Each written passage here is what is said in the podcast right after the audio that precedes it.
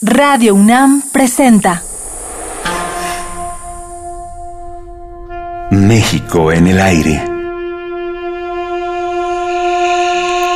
Reflexión, crítica, denuncia.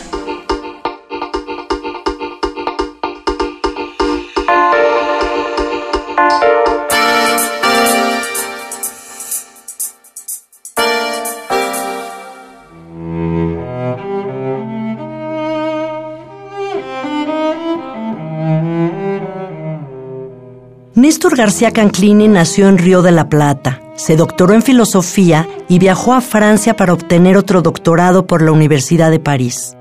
Después volvió a Argentina, donde ejerció la docencia universitaria hasta que la dictadura lo trajo a México como exiliado en 1976. A lo largo de estos años, la fertilidad de su trabajo se extiende a varios terrenos. Ha sido profesor de las universidades de Austin, Duke, Stanford, Barcelona, Buenos Aires, Sao Paulo y desde luego en la Universidad Autónoma Metropolitana de México.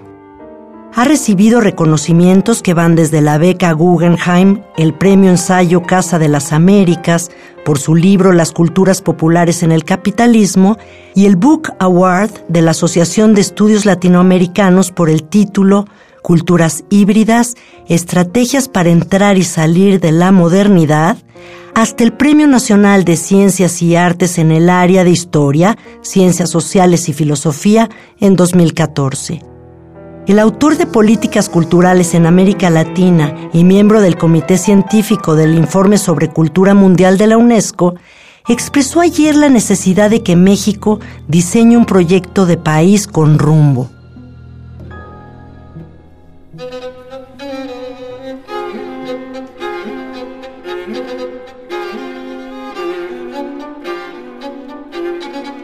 Ante el desprestigio de la clase política y los partidos, y la desconfianza que han generado las élites en el poder y las instituciones, ¿quién puede generar esas propuestas? ¿Las universidades, la sociedad civil, los jóvenes? Es muy difícil porque ninguno de estos sectores que mencionas, ni las universidades ni los jóvenes, eh, solos pueden cambiar la sociedad. Se necesitaría una articulación de movimientos heterogéneos que en parte existen, ante los fracasos de todos los partidos en los últimos años. Hemos tenido movimientos por los derechos humanos, por la paz, movimientos económicos alternativos, de economía popular o social, menos mercantilizada, pero son pequeños puntos en la sociedad eh, que nos llegan a construir una alternativa. Vemos que en otras regiones sí estos movimientos que surgen desde la base social adquieren a veces formas políticas, todavía poco previsibles. ¿eh? El caso que más se cita en estas semanas es el de Podemos o, Ciudadanos, los nuevos movimientos políticos que se han ido convirtiendo en partidos en España, pero también en otros países hay. No solo en esta dirección transformadora que parecería apuntar Podemos, todavía no gobiernan y no sabemos bien lo que van a hacer, sino también en otros sentidos más peligrosos, más amenazantes como la ultraderecha en Francia, en Holanda, en Alemania, en los países del este europeo. Me interesan sobre todo otros movimientos también como emergencia de descontento respecto del sistema partidario clásico, que están rompiendo eh, el esquema inerte de los bipartidismos en estos países que menciono. La líder de la ultraderecha francesa, Marine Le Pen, dijo durante una visita a Lampedusa que Europa no tiene capacidad para acoger a los inmigrantes del norte de África. Siempre tuve mucha compasión por ellos. Solo porque yo sea lo bastante valiente para decirlo y tomar una decisión y no haya otro líder político capaz de hacer lo mismo, no significa que no sienta lástima. De hecho, es lo que le dije a un señor de Somalia que se acercó a hablar con nosotros, representando en cierto sentido a todos los inmigrantes ilegales. Le dije, si estuviera escuchando mi corazón, claro que le ofrecería mi barco, pero mi barco es frágil y si le llevo a bordo se hundirá y nos hundiremos juntos. Pero mm, a su vez son salidas represivas, eh, racistas, que atienden mal la descomposición y el malestar. En todo caso, importan como alarmas de lo que no está funcionando y que puede llevar a que uno de estos partidos, tanto de los que estarían más a la izquierda como los más de ultraderecha, puedan alcanzar un 20-25% de la votación. Eso indica, ante todo, que el descontento es muy amplio. Y no encontramos tampoco en estos nuevos movimientos definiciones muy claras de hacia dónde ir. Mi impresión es que va a ser un proceso muy largo, no va a ser de tres o cinco años. La crisis del sistema capitalista mundial lleva varias décadas, no se va a resolver inmediatamente.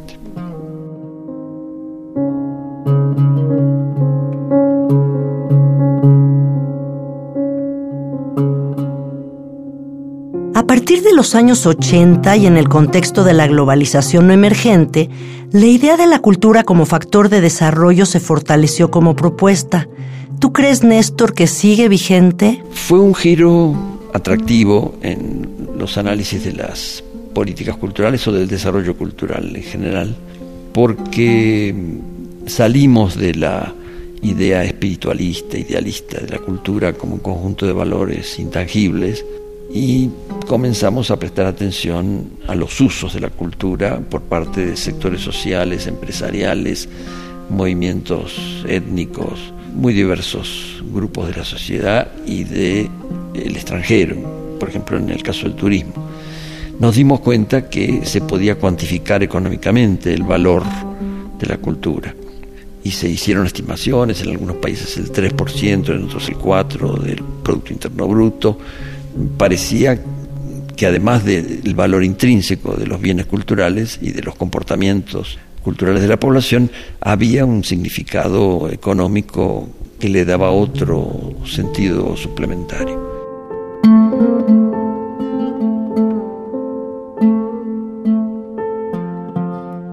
Hubo un conjunto de estudios muy valiosos en, esa dirección que llamaron la atención a la necesidad de considerar la cultura los distintos aspectos de ella, como el cine, el teatro, las artes visuales, la literatura, como parte del desarrollo, del crecimiento de un país. Se ha hecho muy poco, salvo en algunos países centrales, en esta dirección. Se ha hecho poco para aumentar el financiamiento de los productos culturales más estratégicos para un país, defender la producción propia, darle proyección internacional. Se ha hecho algo, pero en general en los países latinoamericanos es muy débil lo que se ha logrado. Sin embargo, me parece que estamos en cierto modo de regreso de esa utopización económica de la cultura. Hemos visto los límites, hemos visto que la cultura no es solo un bien económico para mercantilizar, volvemos a prestar más atención al significado que tiene para los pueblos, las sociedades, los grupos que se adhieren a un modo de cultura u otro. Eh, vemos que el intercambio cultural entre las sociedades no tiene únicamente valor económico, sino otros méritos que favorecen la convivencia, la comprensión recíproca, la solidaridad o promueven los conflictos.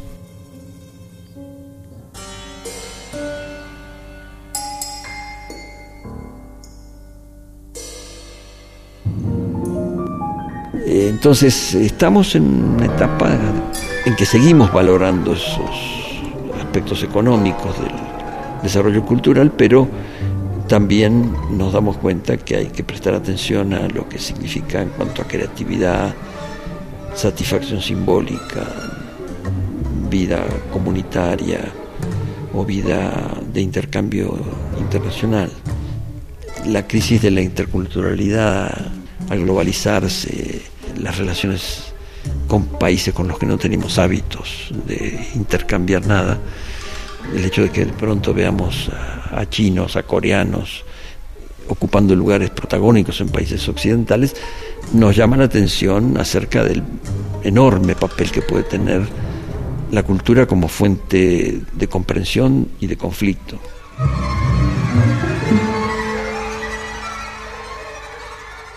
México es uno de los países en los que más se ha apostado por algunos aspectos de la cultura. Es el país latinoamericano que ha tenido mayor cuidado con su patrimonio histórico, arqueológico, precolombino y también colonial y, moderno. Es un país que ha desarrollado formas de educación innovadoras en otras épocas. Se ha financiado algunos aspectos de la cultura, experiencias más recientes como podrían ser la del FONCA, son valiosas, pero si analizamos solo los presupuestos públicos, el bajísimo papel que tienen las industrias culturales o creativas estratégicas. La mayor parte de la inversión pública no va al cine, a la televisión, a la actualización digital de la educación o a la promoción de formas de acceso digital propiamente contemporáneos. En este laboratorio de la Universidad Nacional Autónoma de México trabajan en el diagnóstico de enfermedades causadas por hongos patógenos. Las investigaciones que aquí se realizan requieren de recursos que podrían limitarse si el gobierno decide recortar el presupuesto destinado a la educación superior para 2016. Siempre están limitados y eso ha sido una pelea que pues año con año se da tratando de que se eleve el presupuesto para eh, la universidad y sin embargo pues siempre quedamos casi en lo mismo. La preocupación entre los estudiantes de esta y otras instituciones aumenta, pues la reducción podría alcanzar los 60 millones de dólares o superar el 12% de lo destinado para este año.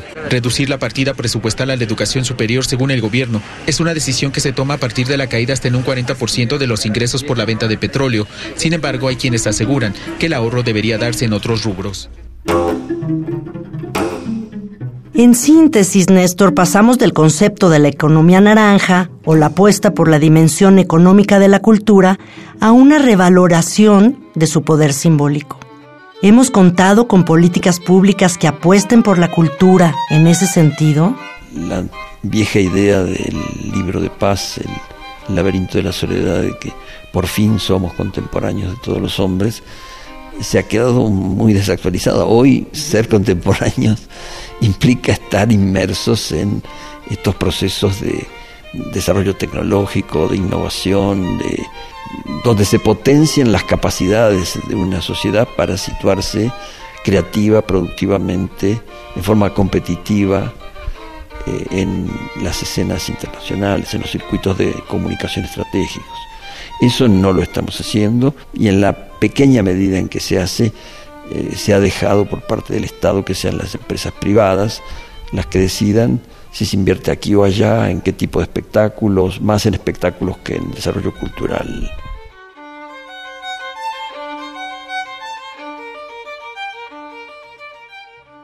¿Y la educación en dónde tiene lugar hoy en México?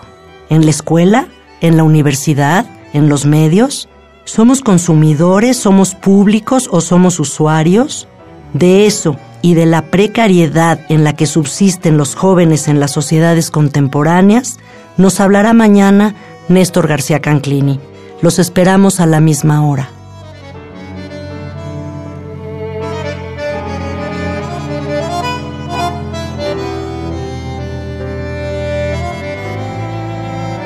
Radio UNAM presentó México en el aire. Grabación, Rafael Alvarado.